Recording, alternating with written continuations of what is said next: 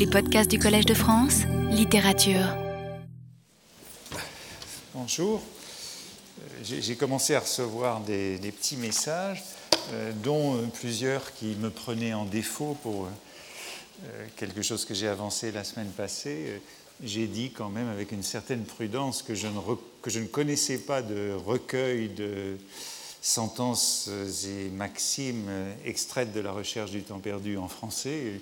J'ai évoqué un volume espagnol qu'une amie de Barcelone m'avait envoyé et bien entendu on m'a signalé m'a signalé à plusieurs reprises qu'il existait en effet un recueil de maximes, sentences, aphorismes extraits de la recherche du temps perdu en français et en plus il a été fait par euh, nul autre que Bernard de Fallois, éminent proustien.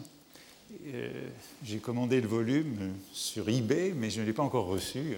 dès que je l'aurai reçu, je vous en dirai plus euh, et, on verra ce qu'on peut en faire. Reprenons donc mon propos de la semaine passée. Reprenons rapidement le point où j'en étais je disais que deux justifications préalables étaient indispensables avant d'aborder euh, les morales de Proust.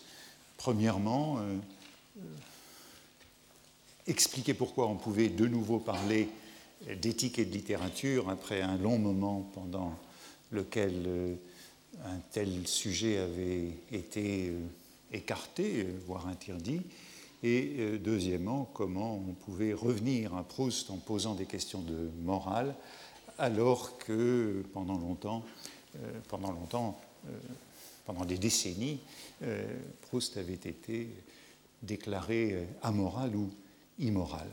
Je voudrais revenir très rapidement sur ces deux points pour les compléter et pour avancer plus loin.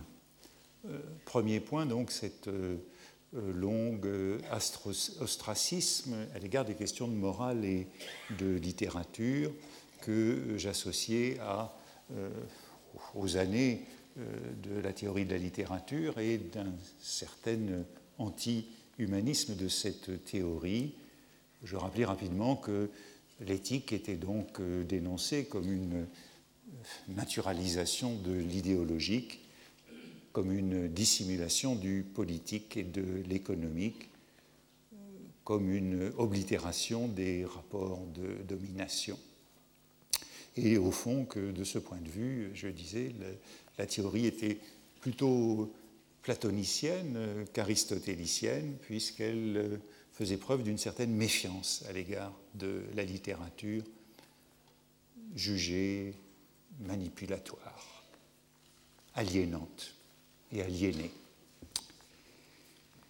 et non plus libératoire, comme pour l'humanisme ou les Lumières.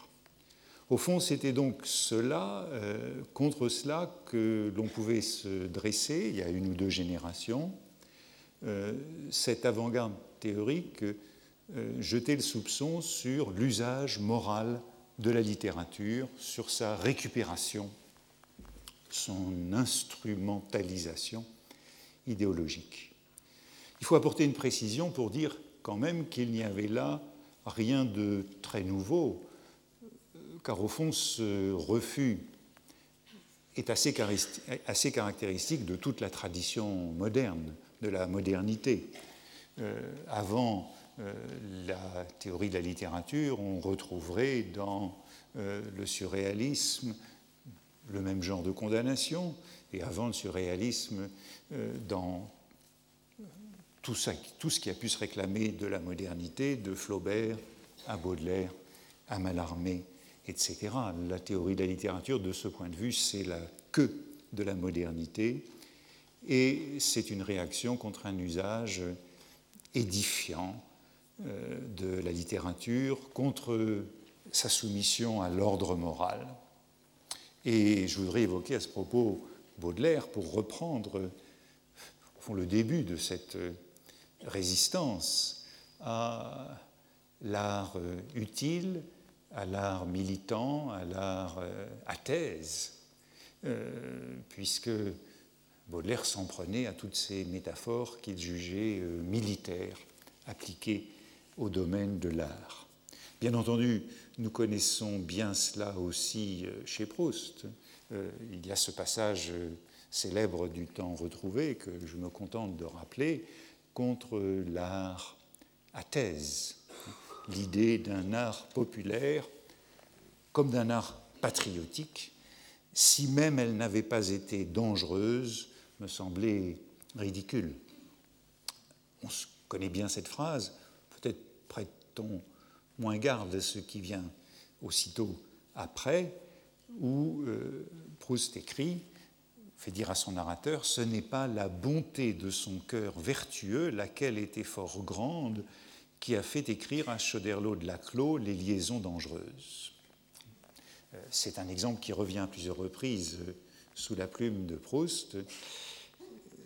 Cet homme, Laclos, le meilleur des hommes, euh, qui a pu écrire le plus méchant des livres, les liaisons dangereuses. C'est encore une illustration de cette thèse proustienne sur l'hiatus entre la moralité et la littérarité, et c'est une idée euh, qui est formulée dans un passage, euh, un passage auquel on reviendra fatalement, euh, je ne sais pas encore quand, mais qu'on aura à regarder de près, c'est la leçon que le narrateur tient à Albertine sur Dostoïevski, où on retrouve le même exemple de Laclos, lorsque le narrateur dit à Albertine, si je viens avec vous à Versailles, comme nous avons convenu, je vous montrerai le portrait de l'honnête homme par excellence, du meilleur des maris, Choderlos de Laclos, qui a écrit le plus effroyablement pervers des livres, et juste en face, celui de Madame de Genlis, qui écrivit des contes moraux et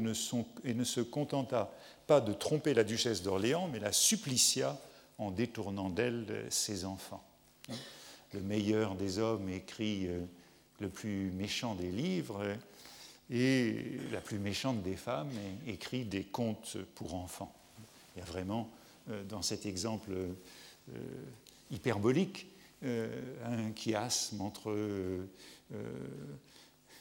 la bonté et la moralité dans la vie et la bonté et la moralité et la méchanceté, la moralité dans l'œuvre. C'est ainsi que Proust illustre ce refus d'un art euh, militant, d'un art édifiant, d'un art euh, moral. Mais évidemment, je le disais, c'est une tradition qui remonte au moins à Baudelaire, et je voudrais l'évoquer brièvement pour euh, essayer de comprendre comment ce refus d'une application morale de la littérature n'exclut pas un souci de moralité sous une autre forme, et je dirais chez Baudelaire aussi bien que chez Proust.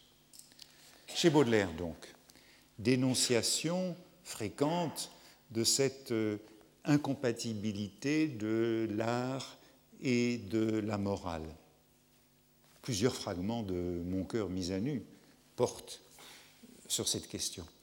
Et euh, le prototype de la confusion de l'art et de la morale pour Baudelaire, c'est Georges Sand justement Georges Sand, dont le narrateur euh, de Proust nous parle dans ce début de Combray et qu'il retrouvera des milliers de pages plus loin dans Le temps retrouvé. Voici un fragment sur Georges Sand de Mon cœur mis à nu. Sur Georges Sand, la femme sang est le prud'homme de l'immoralité. Elle a toujours été moraliste. Seulement, elle faisait autrefois de la contre-morale. Aussi, elle n'a jamais été artiste. Elle est passée de l'anti-morale, de la contre-morale, à la morale, avec euh, ses variations politiques et idéologiques. Et c'est bien cette fonction morale, idéologique, politique qu'elle a donnée à l'art et au roman qui fait qu'elle est le prud'homme de l'immoralité. Elle n'a donc jamais été artiste. Elle a, poursuit le même fragment de Mon cœur mis à nu, elle a, dans les idées morales, la même profondeur de jugement et la même délicatesse de sentiment que les concierges et les filles entretenues. Et nous voyons donc comment ce moralisme de George Sand est associé au, roman, hein, et on pourrait dire, euh, avec le mot euh, anglais que j'empruntais euh, notamment à Stendhal la semaine dernière, au, au Kant, au Kant, à cette morale que Baudelaire, que Stendhal traduisait comme l'hypocrisie de moralité. Ou voici un autre fragment de Mon cœur mis à nu sur le même thème de cette immoralité, du moralisme si l'on veut. Euh, tous les imbéciles de la bourgeoisie qui prononcent sans cesse les mots immoral, immoralité, moralité dans l'art et autres bêtises me font penser à Louise Villedieu, putain à 5 francs, qui, m'accompagnant une fois au Louvre, où elle n'était jamais allée, se mit à rougir, à se couvrir le visage, et, me tirant à chaque instant par la manche, me demandait devant les statues et les tableaux immortels comment on pouvait étaler publiquement de pareilles indécences. Euh, voilà euh, pourquoi, euh, un peu plus haut, Georges Sand était associé à la concierge ou à la fille entretenue, c'est-à-dire avec ce moralisme de Louise Villedieu, qui est aux yeux de Baudelaire celui de la bourgeoisie lorsqu'elle juge l'art du point de vue de la morale, de l'immoralité ou de la moralité. Et Baudelaire concluait ce fragment par cette allusion les feuilles de vigne du sieur Nieuwerkerk, hein, qui était le surintendant des beaux-arts du Second Empire, celui qui faisait revêtir les nudités euh, du Louvre et des musées. Voilà bien la définition de cette hypocrisie de moralité. On trouverait beaucoup de passages chez Baudelaire euh, relevant de cette euh, condamnation de l'hypocrisie de moralité. Mais je voudrais souligner combien cela n'exclut pas la présence d'une autre morale. Cela ne signifie pas l'absence de toute morale.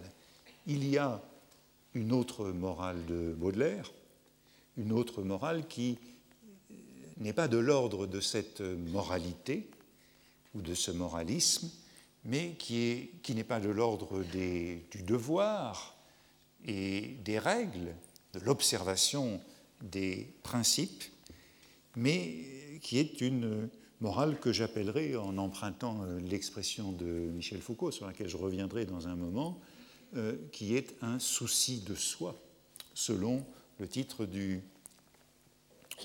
dernier livre qu'il avait publié. C'est le troisième volume de cette histoire de la sexualité, euh, les deux derniers ayant été publiés peu avant sa disparition, intitulé L'usage des plaisirs et le souci de soi.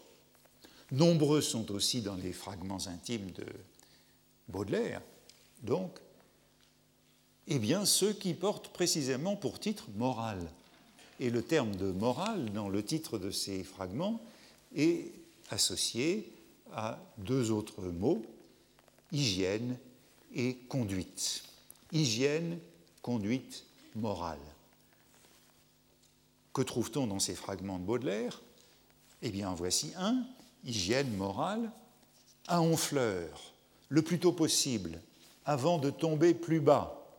Que de pressentiments et de signes envoyés déjà par Dieu qu'il est grandement temps d'agir, de considérer la minute présente comme la plus importante des minutes et de faire ma perpétuelle volupté de mon tourment ordinaire, c'est-à-dire du travail. Exhortation à l'action, crainte de la procrastination, que nous connaissons bien euh, dans la recherche du temps perdu, et exaltation du travail, de faire du tourment la volupté, de trouver sa volupté dans le travail, de faire du travail une discipline une ascèse, une hygiène et une morale en ce sens. De nouveau, nombreux sont les fragments qu'on pourrait trouver chez euh, Baudelaire allant dans ce sens. En voici un autre hygiène, conduite, morale. À chaque minute, nous sommes écrasés par l'idée et la sensation du temps. Comme on le voit dans tous ces fragments, c'est la menace euh, du temps, qui, l'urgence, qui implique cette recherche de la morale, de la conduite à tenir. Et il n'y a que deux moyens pour échapper à ce cauchemar, pour l'oublier, le cauchemar du temps. Le plaisir et le travail. Le plaisir nous use, le travail nous fortifie. Choisissons. La morale, vous voyez, c'est cette conquête de soi, c'est cette conduite de soi, c'est ce souci de soi dans cette dialectique du travail et du plaisir, de la volupté et du tourment. Ainsi, Baudelaire se dresse en effet contre la pseudo-moralité de Georges Sand et de la bourgeoisie et de la prostituée et du roman, mais non pas contre toute conduite morale. Et il est toute sa vie à la recherche de cette euh, hygiène entre plaisir et travail, avec des majuscules, des majuscules allégorisantes, et pour plaisir et pour travail, comme pour euh, les vices et les vertus de Padoue et de Combray. Et ce jeu du plaisir et du travail, eh bien, comme on le sait, il est aussi très important dans la morale de Proust. S'il y a une morale de Proust, voyez euh, simplement les travaux et les jours d'Hésiode transformés dans les plaisirs et les jours de Proust, montrant l'importance de ce jeu du plaisir et du travail. La semaine passée, je citais euh, cette formule de Sodome et Gomorin qui était reprise dans Albertine disparue, tout être suit son plaisir. Définition à la Virgile ou à la Stendhal de la morale du plaisir, de la morale de l'intérêt, de la morale de l'utilité, article clé de cette réflexion. Il n'empêche que s'il y a une morale de Proust, mais je ne suis pas sûr qu'il y en ait une, ou en tout cas ce n'est pas dans cette direction que je voudrais tellement euh, nous orienter, euh, s'il y en a une, c'est comme chez Baudelaire, celle du travail, celle de ce jeu entre le plaisir et du travail.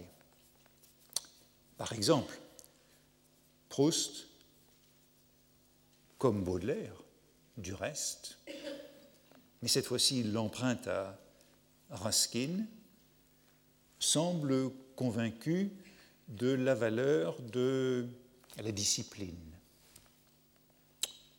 Il a la foi dans le travail. Par exemple, contre la liberté. Euh, il répond ainsi dans une enquête en 1904, une enquête sur les beaux-arts au moment de la séparation. Je crois que nous mourrons en effet, mais faute non pas de liberté, mais de discipline.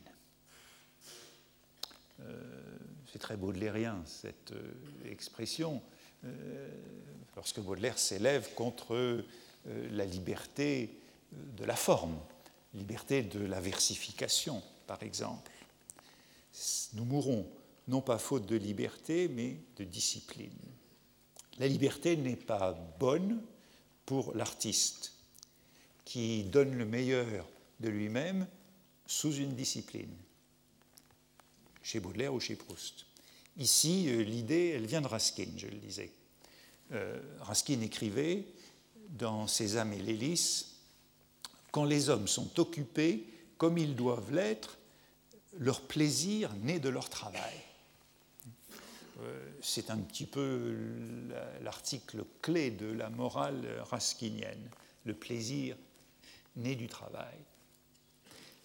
Et Proust, traduisant, c'est dans ses âmes et l'hélice, Proust, traduisant euh, cette phrase de Raskin, ajoute une note, hein, comme il y a de longues notes, de longues notes commentaires dans la traduction de ses âmes et et il enchérit sur cette formulation de Raskin, et il ajoute donc, et dès les plus bas degrés de l'échelle du travail, du travail le plus humble, naît un plaisir. Proust, me semble-t-il, n'a jamais abjuré cette foi de Raskin dans le travail. Et il ajoute encore dans cette note, ce plaisir-là est satisfaction de soi plaisir à se trouver avec les autres, optimisme. Plaisir du travail, satisfaction de soi, plaisir à se trouver avec les autres, optimisme. Peut-être que ce genre de déclaration euh, ne nous semble pas absolument, euh, comment dire, représentatif du Proust de la recherche du temps perdu.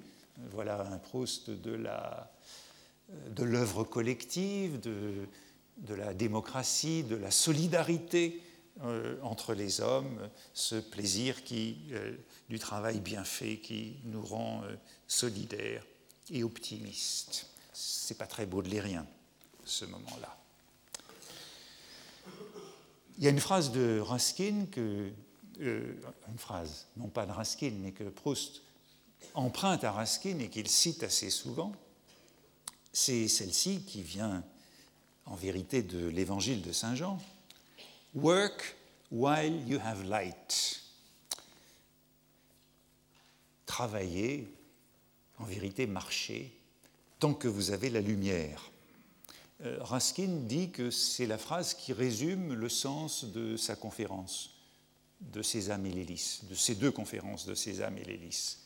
C'est la phrase qui résume, dit-il aussi, c'est dans la préface de Césame et l'hélice, c'est la phrase qui résume le sens de sa vie et de son apostolat. Travaillez tant que vous avez la lumière. Et il ajoute une autre parole qui vient de Saint Matthieu et qui complète, en somme, sa morale. Heureux les miséricordieux, car ils obtiendront miséricorde. Travail et miséricorde. Voilà à quoi on pourrait résumer ces règles de Raskin et celles que Proust a trouvées chez lui.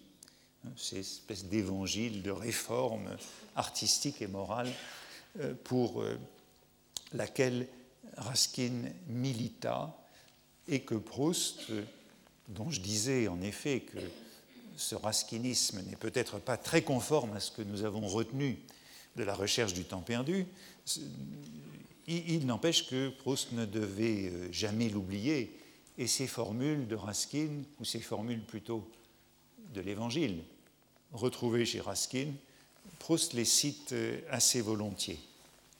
Par exemple, en 1908, 1908 c'est donc au moment crucial de se mettre à la recherche du temps perdu, moment que l'on peut rapporter à ce que je disais il y a un instant de cette euh, hygiène baudelairienne, hein.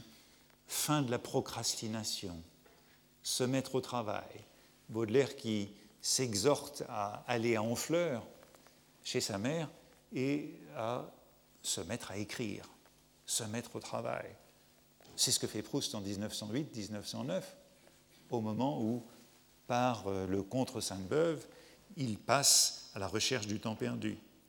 Eh bien, cette formule, cette formule de Saint Jean, reprise par Raskin, elle figure alors plusieurs fois sous sa plume. Ainsi, à la fin de 1908, il écrit à son ami euh, Georges de Loris Georges, quand vous le pourrez, travaillez. C'est souligné. Raskin a dit quelque part une chose sublime et qui doit être devant votre esprit chaque jour quand il a dit que les deux grands commandements de Dieu étaient travailler pendant que vous avez encore la lumière et soyez miséricordieux pendant que vous avez encore la miséricorde. Et Proust cite euh, le même mot de Saint Jean euh, dans une ébauche du début du Contre Sainte-Beuve, ce qu'il appelle le beau commandement du Christ dans Saint Jean, travaillez pendant que vous avez encore la lumière. Travaillez pendant que vous avez encore la lumière et à tout péché miséricorde, en quelque sorte. Formule que l'on trouve à plusieurs reprises dans la recherche du temps perdu. S'il fallait résumer, eh bien on résumerait ainsi euh, cette morale, cette morale qui est donc euh, une hygiène, un souci de soi. Mais ici, euh, cette année, ce n'est pas vraiment dans ce sens que je voudrais aller. c'est moins cette vertu édificatrice de la littérature, même réduite à un seul commandement, le travail. il est vrai que c'est un commandement très actuel en France aujourd'hui. Il faut travailler plus. Mais ce n'est pas tout à fait dans ce sens-là que je voudrais aller, car je crois que l'éthique et la morale en ont d'autres. Et c'est plutôt dans le sens que je voudrais développer maintenant, et je voudrais dire quelques rudiments, dans le sens de dans le sens que cette hygiène implique également, et chez Baudelaire et chez Proust, et chez le narrateur de Proust, dans le sens de la constitution de soi comme euh, sujet moral. Comment le narrateur, notamment, se constitue comme sujet moral, et c'est pourquoi j'ai évoqué cette notion de souci de soi euh, chez Foucault, comment le narrateur se constitue comme sujet moral à travers des, euh, ce que Foucault appelait des pratiques de soi, des techniques de soi. Peut-être que quelques distinctions euh, lexicales sont utiles ici, qu'il faut les faire, puisque j'ai parlé la semaine dernière et aujourd'hui, jusqu'ici, de morale sans trop définir les termes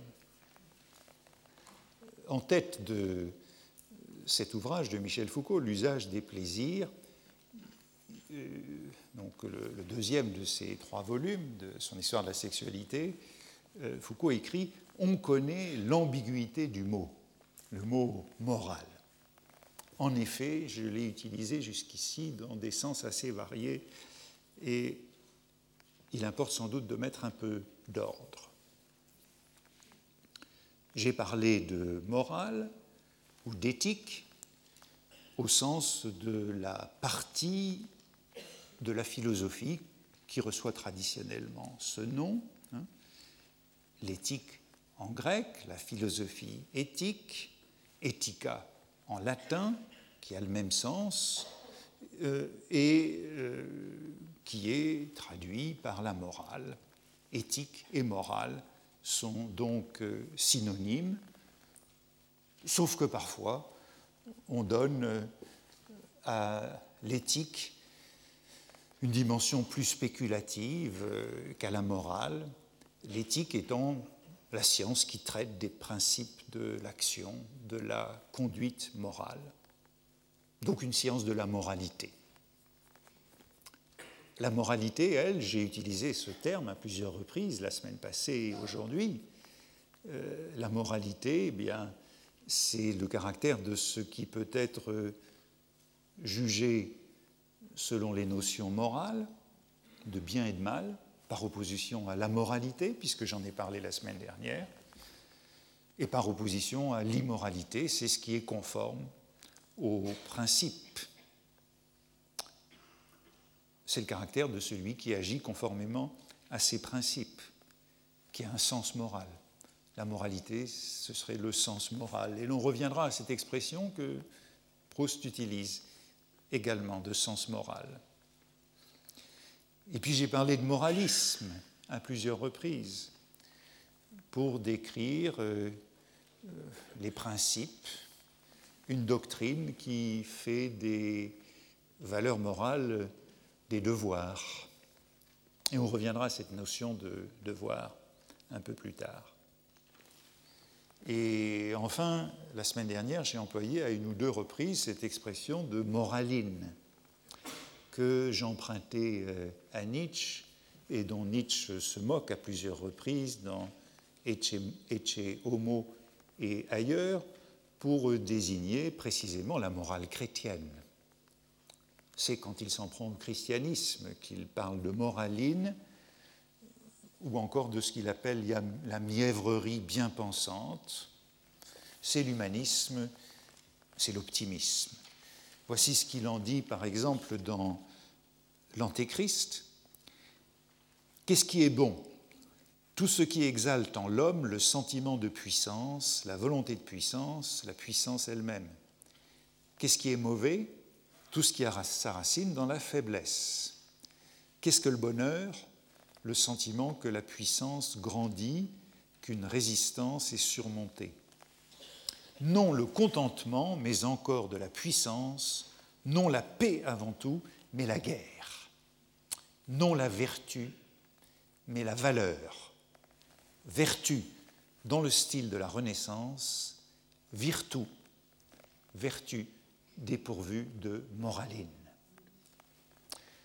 On voit bien ici qu'à la vertu au sens euh, chrétien, au sens qu'il décrète euh, faible,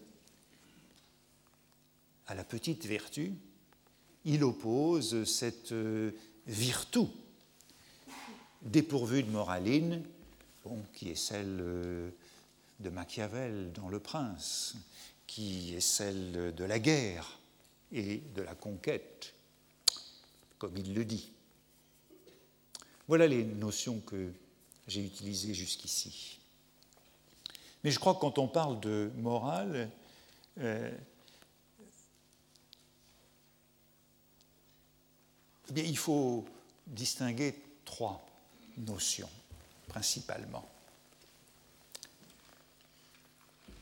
Mais ce sont, selon les auteurs, pas tout à fait les mêmes. La première distinction, je la prends chez euh, Marcel Conche à propos de Montaigne. Euh, j'ai fait allusion à Montaigne un certain nombre de fois en parlant de Proust. Il est vrai que ces derniers temps, j'ai pas mal lu et relu Montaigne et que, abordant ces questions de morale, eh bien, Montaigne est à peu près inévitable. Conche, à propos de Montaigne, distingue, et je crois qu'on peut le distinguer avec lui,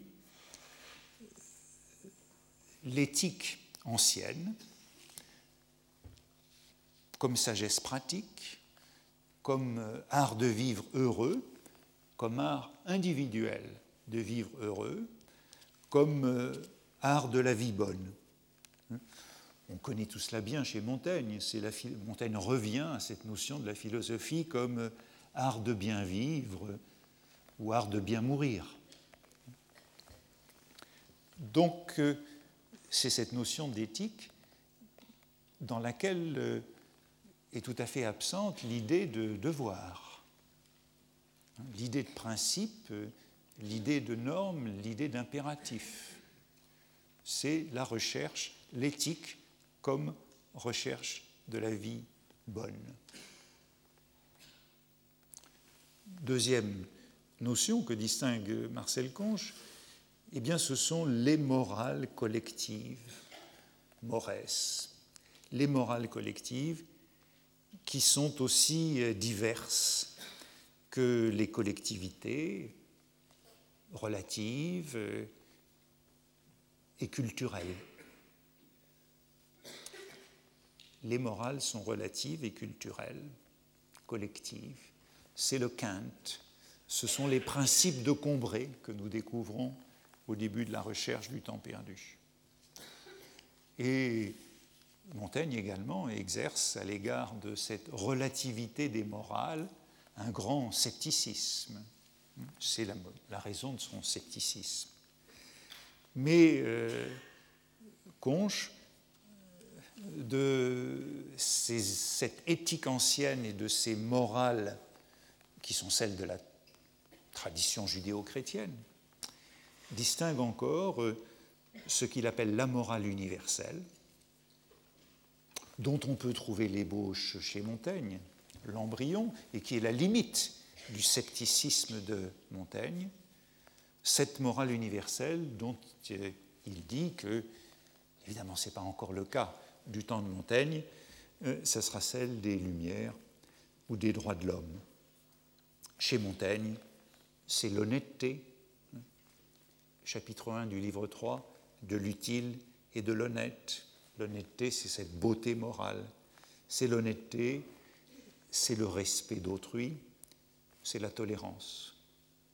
Ce ne sont pas encore les droits de l'homme, mais c'est en quelque sorte une exigence minimale, et c'est le cadre dans lequel l'éthique, comme euh, art de vivre individuel, comme sagesse, comme art de la vie bonne, c'est la limite de l'éthique. L'éthique de Montaigne a pour limite cette morale de la tolérance et du respect d'autrui. Chacun peut être, chacun est libre d'être heureux à sa façon, tout en tolérant l'autre, en le respectant. Michel Foucault, au début de l'usage des plaisirs, propose une autre triade avec euh, ces notions qui recoupent à peu près celles de Conge, celles que Conge trouve chez Montaigne, trouve à l'œuvre chez Montaigne, mais pas tout à fait. Et, c'est afin de désigner son propre objet. Foucault dit qu'il faut que nous distinguions d'une part le code moral. Le code moral, c'est l'ensemble des valeurs, des règles qui sont proposées aux individus, aux groupes, par l'intermédiaire d'appareils prescriptifs, comme la famille, l'école, l'Église. Ce code moral peut être plus ou moins explicite ou implicite, plus ou moins cohérent ou contradictoire. Mais de ce code moral, nous dit-il, il faut séparer la moralité des comportements, le comportement réel des individus dans son rapport aux règles et aux valeurs collectives, la manière dont ils se soumettent, dont ils obéissent ou résistent.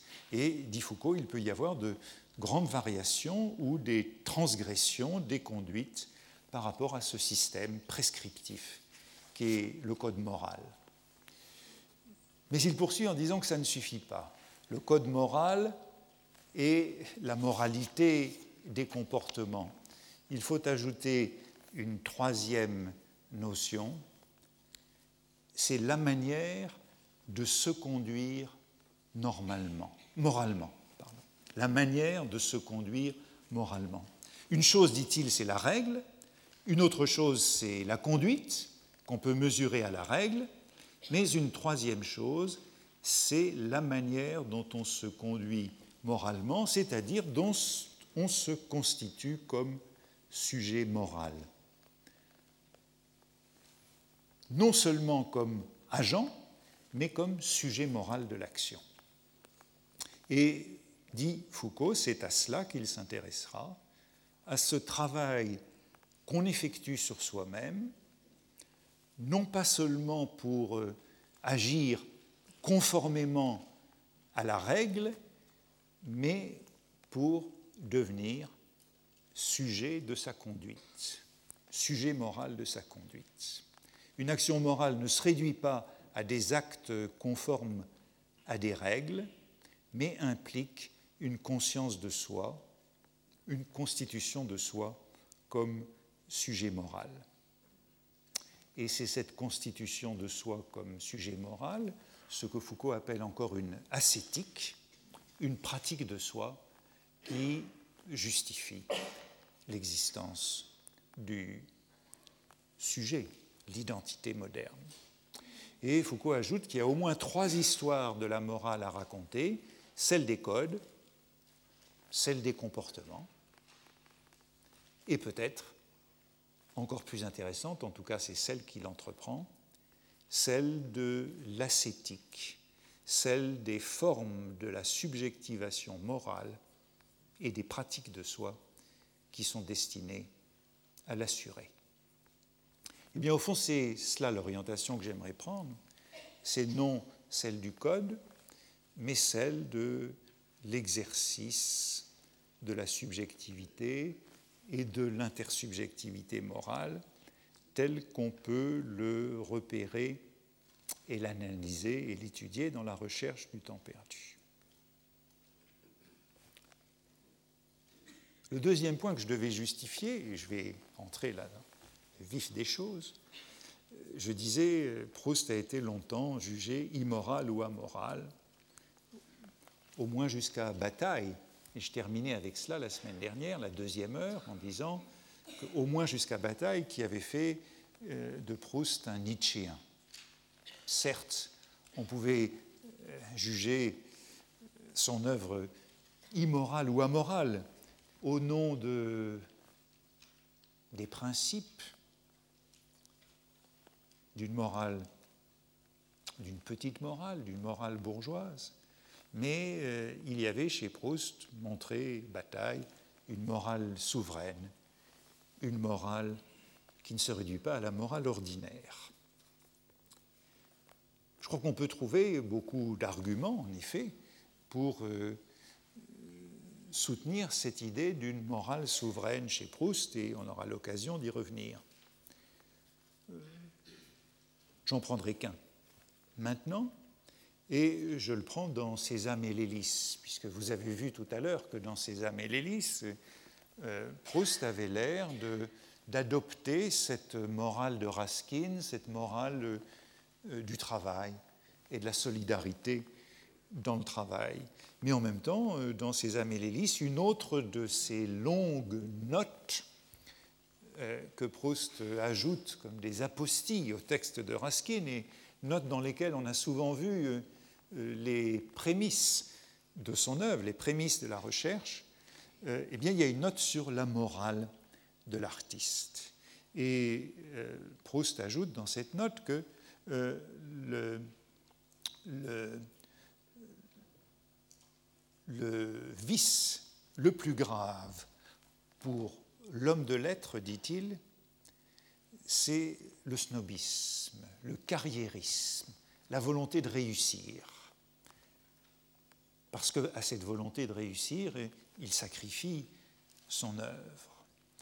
Le carriérisme, dit-il, c'est le vice le plus grave pour l'homme de lettres, celui que sa morale instinctive, une morale instinctive de l'artiste, je crois qu'on peut retenir cette expression déjà, on aura l'occasion d'y revenir, la morale instinctive de l'artiste. Celui que sa morale instinctive, c'est-à-dire l'instinct de conservation de son talent, lui représente comme le plus coupable, dont il a le plus de remords, bien plus que la débauche, par exemple, qui lui est bien moins funeste. L'ordre et l'échelle des vices, dans une certaine mesure, est renversé pour l'homme de lettres. On aura l'occasion de revenir à cette idée, puisque dans la recherche du temps perdu, elle est parfaitement illustrée par Bergotte, et il y a de très belles pages sur cette sorte de morale souveraine qui est celle de Bergotte, opposée à la morale ordinaire, euh, qui fait que c'est seulement après avoir traversé le vice que l'on peut être un peu comme Saint Augustin, un grand écrivain. Euh, il y a donc une morale instinctive de l'artiste, une morale que le narrateur appelle ici artistique, qui est au-delà du bien et du mal au-delà de la morale et au-delà des devoirs. Mais là encore, ce n'est pas tout à fait cela que je voudrais essayer de suivre. Ni la morale ordinaire, ni même la morale souveraine. Je voudrais plutôt essayer de saisir euh, ces moments où ces moments qui sont souvent assez troublants dans la recherche du temps perdu, où euh, apparaît euh, une subjectivité et une intersubjectivité morale. Et pour le montrer, je voudrais revenir sur ce passage que j'ai vite évoqué dans la seconde heure, la semaine passée, qui est un passage important d'Albertine disparue, sur cette révélation troublante de l'homosexualité de Saint-Loup. C'est un passage important.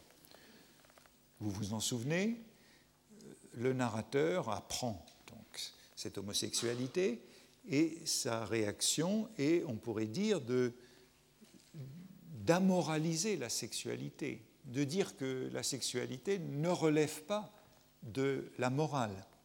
Hein. Euh, il euh, juge que ce comportement est donc amoralisé. Moraliser un comportement, euh, c'est d'une certaine façon l'universaliser, et puis c'est aussi vouloir punir ceux qui n'observe pas ce comportement. On l'a dit, le narrateur dit qu'il avoue qu'il n'a aucune euh, résistance morale, il n'y a pas de condamnation morale de l'attitude de Saint-Loup. Souvenez-vous du passage, personnellement, je trouvais absolument indifférent au point de vue de la morale qu'on trouva son plaisir auprès d'un homme ou d'une femme et trop naturel qu'on le cherchât là où on pouvait le trouver. Mais j'ajoutais la semaine passée, euh, malgré cette affirmation de principe, cette affirmation raisonnable, euh, le narrateur est pris d'émotion, pris de larmes, à deux reprises. Il y a quelque chose comme un trouble, une incohérence entre la proposition de principe et son émotion son comportement, ses larmes qui restent inexpliquées. Il y a des moments qui restent inexpliqués dans la recherche du temps perdu, malgré ces longues phrases en cascade et ces longs développements qui explorent toutes les hypothèses, il y a des moments où le texte s'arrête. Bon, le narrateur nous dit donc que, ce comportement ne relève pas de la morale ce qui était une faute morale, c'est devenu un choix de vie à l'époque moderne. Et tout cela, dans cette phrase, est raisonné, rationalisé, justifié. Le narrateur de Proust ne moralise pas ou plus la sexualité. C'est une vieille affaire chez lui il y a une fameuse nouvelle qui s'appelle Avant la nuit, parue dans la Revue Blanche en 1893, et que Proust justement n'a pas recueilli dans Les plaisirs et les jours, peut-être euh, pour cette raison. Il y écrivait Il n'est pas moins moral, ou plutôt pas plus immoral, qu'une femme trouve du plaisir avec une autre femme plutôt qu'avec un être d'un autre sexe. Il s'agissait à ce moment-là plutôt de lesbianisme. Euh, lorsque le jeune Proust à cette question. Il n'est pas moins moral ou pas plus immoral de trouver du plaisir donc pour une femme avec une femme. Et il ajoutait, mais ça c'est moins intéressant pour nous, la cause de cet amour est dans une altération nerveuse qu'il est trop exclusivement pour comporter un contenu moral. On ne peut pas dire que parce que la plupart des gens voient les objets qualifiés rouges rouges pour que ceux qui les voient violets se trompent. Euh, il faudra revenir à cette comparaison intéressante entre euh, ce choix euh, de l'objet, du désir, et les couleurs. Hein. Elle n'est pas du tout indifférente et elle est assez prémonitoire. En tout cas, vous voyez qu'il y a une amoralisation du plaisir. Et c'est bien cette amoralisation du plaisir qui peut être perçue euh, comme une provocation et condamnée euh, par les moralistes. Elle peut être perçue comme une attaque de la moralité.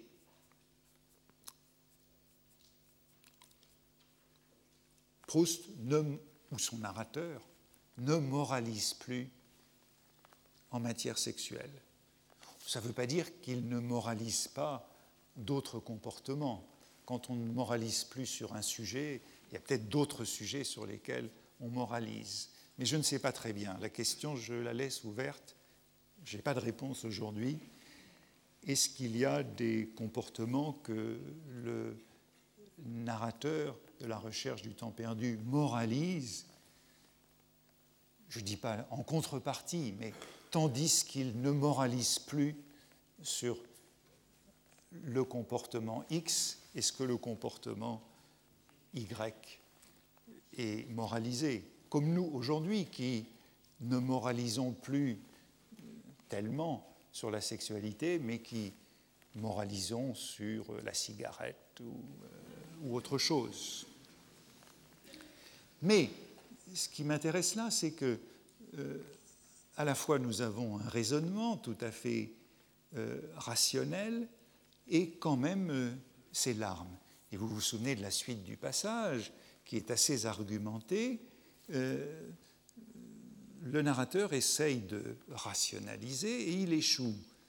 Je crois que je vous le lisais déjà la semaine passée. Si donc Robert n'avait pas été marié, sa liaison avec Charlie n'eût dû me faire aucune peine.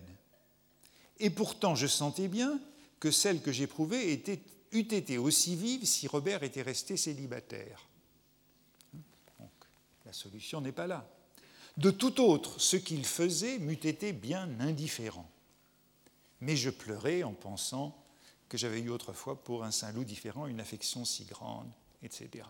Puis il revient deux pages plus loin. Alors évidemment, on peut dire qu'Albertine disparut, c'est posthume, il y a un certain nombre de redites dans ces deux passages.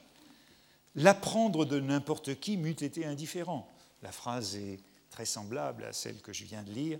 Il y a une redite. De n'importe qui, excepté de Robert. Le doute que me laissaient les paroles d'aimer ternissait toute notre amitié, bien que je ne crusse pas à l'amitié. Et le même raisonnement qu'avec le mariage, c'est le mariage, mais ça aurait été pareil s'il avait été célibataire. C'est l'amitié, mais je ne crois pas à l'amitié, ni en avoir jamais vraiment éprouvé pour Robert en repensant à ces histoires, j'étais obligé de faire un effort pour ne pas pleurer. Le passage s'arrête là, au fond, sans explication. D'un côté, la tolérance est rationalisée, nous rencontrons un jugement moral universalisable, celui-ci, que je relis, je trouvais absolument indifférent du point de vue de la morale qu'on trouve à son plaisir, etc.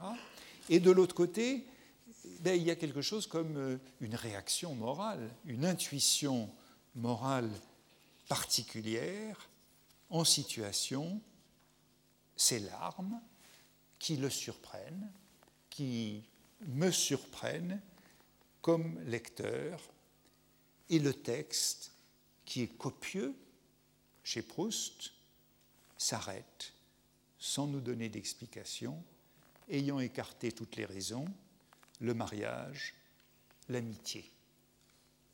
Comme s'il y avait autre chose, un sens moral qui avait été trahi, mais que nous devons bien quand même qualifier de moral.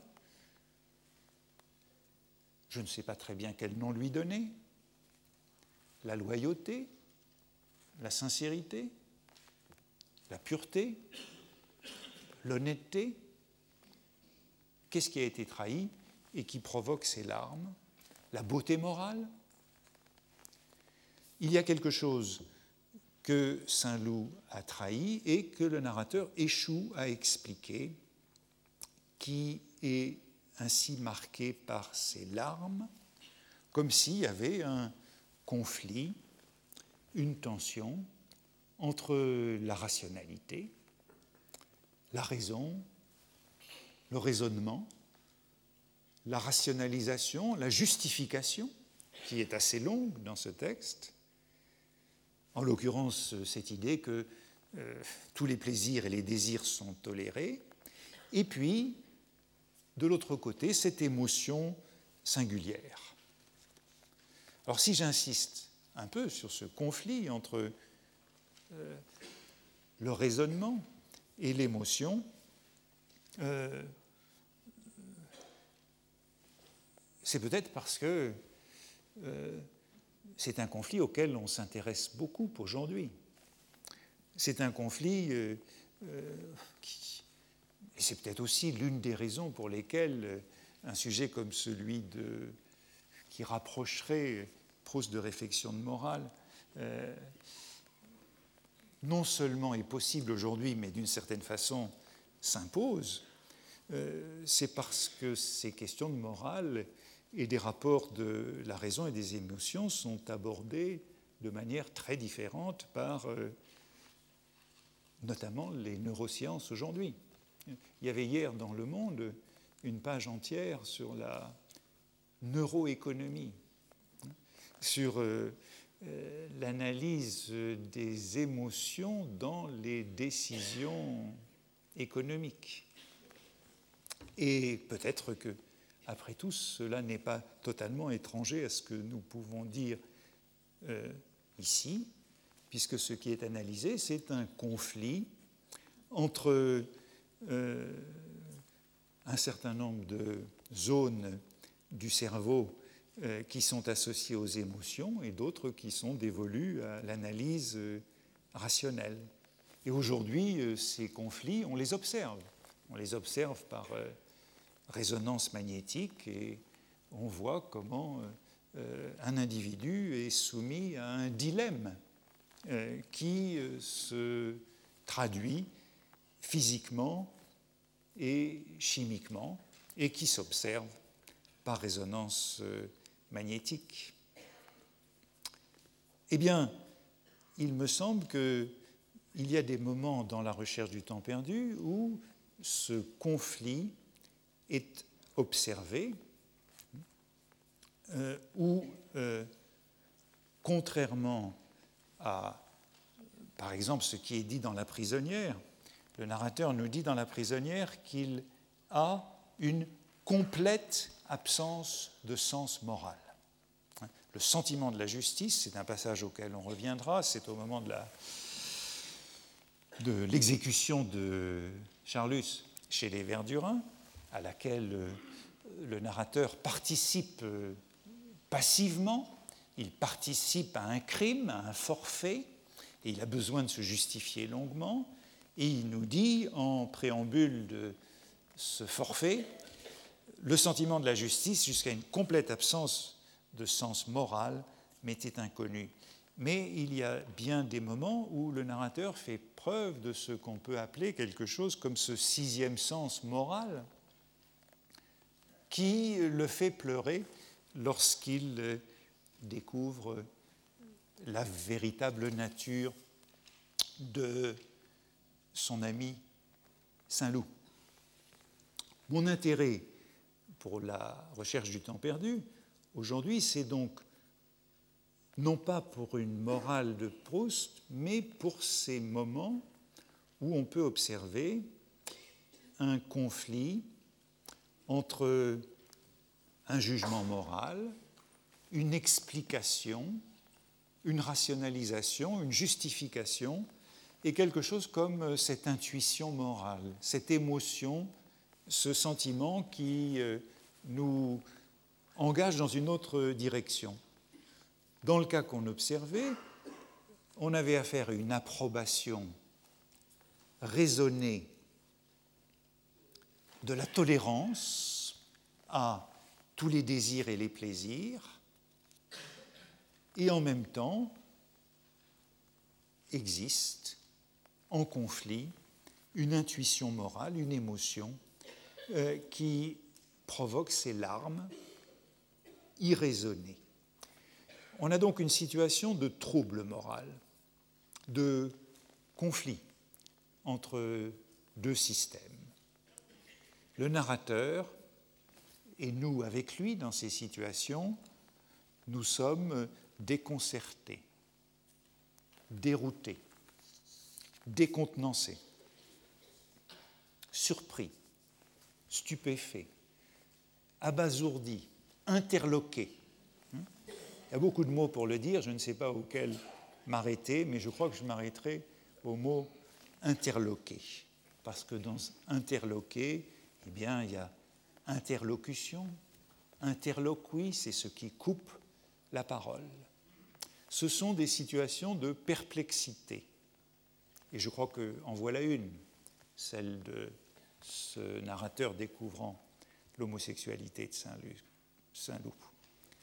Incapable d'expliquer la réaction que son sentiment moral a décidé de lui en dépit de son jugement moral. Je terminerai en mentionnant simplement une autre situation qui peut sans doute être analysée de la même façon. C'est tout simplement euh, la clausule d'un amour de Swann, bien célèbre. Et avec cette muflerie intermittente qui reparaissait chez lui dès qu'il n'était plus malheureux et que baissait du même coup le niveau de sa moralité. Souvenez-vous de la sentence que j'évoquais la semaine passée, on devient moral dès qu'on est malheureux. Eh bien, il s'écria en lui-même, dire que j'ai gâché des années de ma vie, que j'ai voulu mourir, que j'ai eu mon plus grand amour pour une femme qui ne me plaisait pas, qui n'était pas mon genre. Il y a bien de nouveau cette situation de conflit entre la muflerie du jugement, du choix rationnel, elle n'est pas mon genre, par opposition à cette moralité du malheur, c'est-à-dire de l'amour, puisque tout amour est malheureux, et voilà de nouveau une variante de ce conflit qui nous interloque entre la raison et l'émotion chez ce Swann. Et je crois que c'est la même réaction de surprise que nous avons euh, lorsque nous lisons, lorsque nous apprenons un peu plus tard que Madame Swann et Odette de Crécy euh, ne font qu'un. Madame Swann cela ne vous dit rien Odette de Crécy? Odette de Crécy. Et je me disais aussi, ses yeux tristes. Mais savez-vous qu'elle ne doit plus être de la première jeunesse? Je me rappelle que j'ai couché avec elle le jour de la démission de MacMahon. Voilà la surprise, hein la surprise que nous avons devant euh, ces révélations, mais vous voyez qu'aussitôt la surprise se révèle une nécessité parce que je crois qu'elle répond à une autre intuition morale que le raisonnement que nous pouvions faire jusqu'à Merci.